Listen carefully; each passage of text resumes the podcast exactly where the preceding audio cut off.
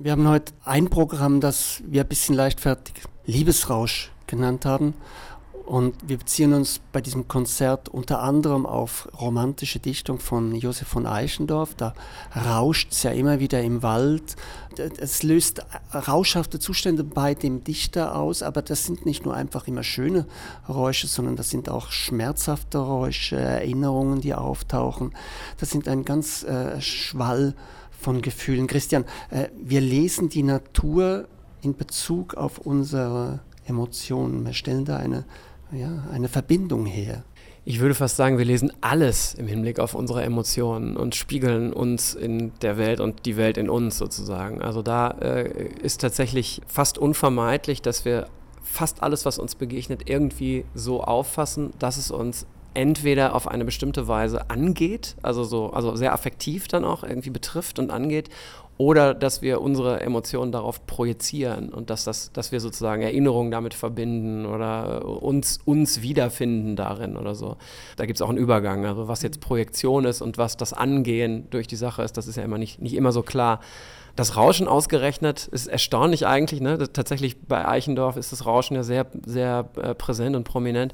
Das Rauschen sollte man meinen, ist das, was uns am wenigsten angeht vielleicht, mhm. weil es halt einfach eigentlich gar nicht die Differenziertheit hat, die das normalerweise hat, von dem wir uns angesprochen fühlen. Also äh, so, ein, so, ein, gestisches, äh, sehr affektiv aufgeladenes äh, Moment irgendwie. Und das Rauschen ist halt einfach das Aufhören von all dem, ne? das Aufgehen in, in irgendwas.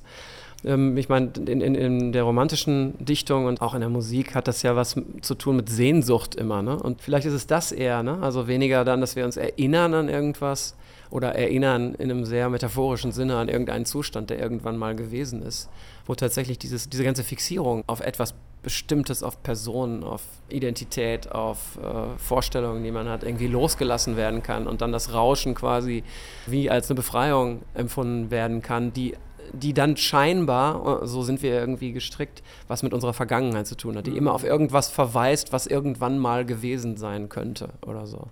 Und das ist ein sehr, sehr schöner Gedanke. Ich meine, diese Wörter wie Rauschen, Löschen, Zischen, die, die haben alles dieses, diesen äh, selbst schon rauschenden Klang mittendrin, der, der schon was so Auflösendes hat. Ich finde das immer sehr faszinierend. Und du sagst jetzt auch sehr schön, diese Assoziation mit dem Klang des Rauschens, hat es nicht auch jetzt mit einer Ferne zu tun? Eine, drum auch die Sehnsucht und mhm. die, das Entschwinden und das Loslassen.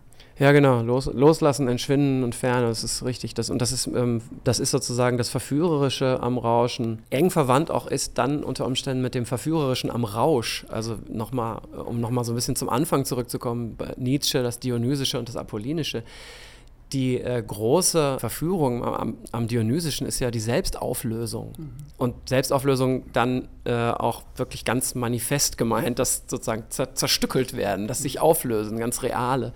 Und daher wäre das romantische Rauschen dann sozusagen die, die gezähmte Variante davon, ne? also so die domestizierte Variante, das in eine Sehnsucht transformiert, in ein Ach sozusagen, ne? die, äh, das, mit, mit dem man dann wieder ganz gut leben kann, was, was man in eine Ferne äh, verbannt und in eine Sehnsucht, das dann eher so, so eine Art Alltagsbewältigungsinstrument unter Umständen auch werden kann. Und die Frage wäre auch, ähm, kann man ohne das überhaupt leben?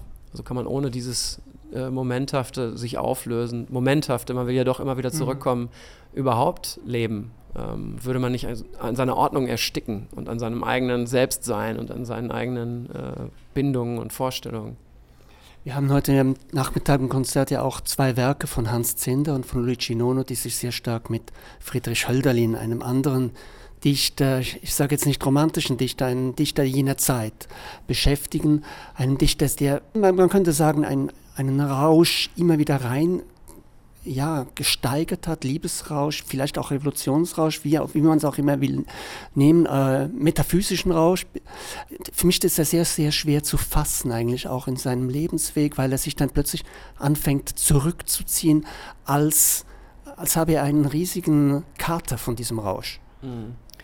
Ja, oder als wäre er aus dem Rausch nicht mehr rausgekommen. Ne? Als äh, das, hätte er nicht zurückgefunden, sozusagen. Ne? Der Reiz Hölderlins äh, ist ja der, dass er quasi die, wie soll man sagen, die Authentizität und die Echtheit und die Tiefe seines eigenen künstlerischen Schaffens dadurch beglaubigt hat, dass er wahnsinnig geworden ist. Mhm. Also der Wahnsinnige ist ja, das ist sozusagen der, der echte Künstler, aber man, was man haben möchte, ist dann doch nicht die Kunst von den Wahnsinnigen, sondern die von direkt vorher, also bevor mhm. sie vollkommen durchgedreht sind. Das hat eben tatsächlich einen großen Reiz, also dieses, dieses Gefühl von, wo auch dem Denken und dem Sprach, der Kontrolle über die Sprache irgendwie die Zügel fahren gelassen werden und was dann Sachen hervorbringt, die nur noch sehr schwer zu verstehen sind, die aber den Eindruck erwecken, dass da was drinsteckt, was ein ordentlich bestallter Politiker wie Goethe nicht hätte hervorbringen können. Ne? Der also sicherlich, der ja eher ein sehr kontrollierter äh, Dichter ist. Also und das, das ist ja, das zieht sich ja bis heute. Also dieses, dass uns die, die Leute faszinieren, die sozusagen immer an der Grenze zum Wahnsinn operieren, ne? die sich sozusagen äh, wegwerfen ins Rauschen und in den Rausch, um dann hoffentlich wieder zurückzukommen oder eben auch nicht zurückzukommen und dann schätzen wir sie ganz besonders. Vielen Dank, Christian Grüni, für diese Gespräche und ich glaube, was deutlich geworden ist, ist immer wieder, dass wir mit diesem Thema Rauschen, Rausch immer wieder eben an Grenzen ranstoßen, sie manchmal überschreiten und dann wieder zurückzucken, weil wir zu weit gegangen sind. Das ist also ein sehr, sehr virulentes Thema, das unheimlich viel in sich birgt. Merci vielmals.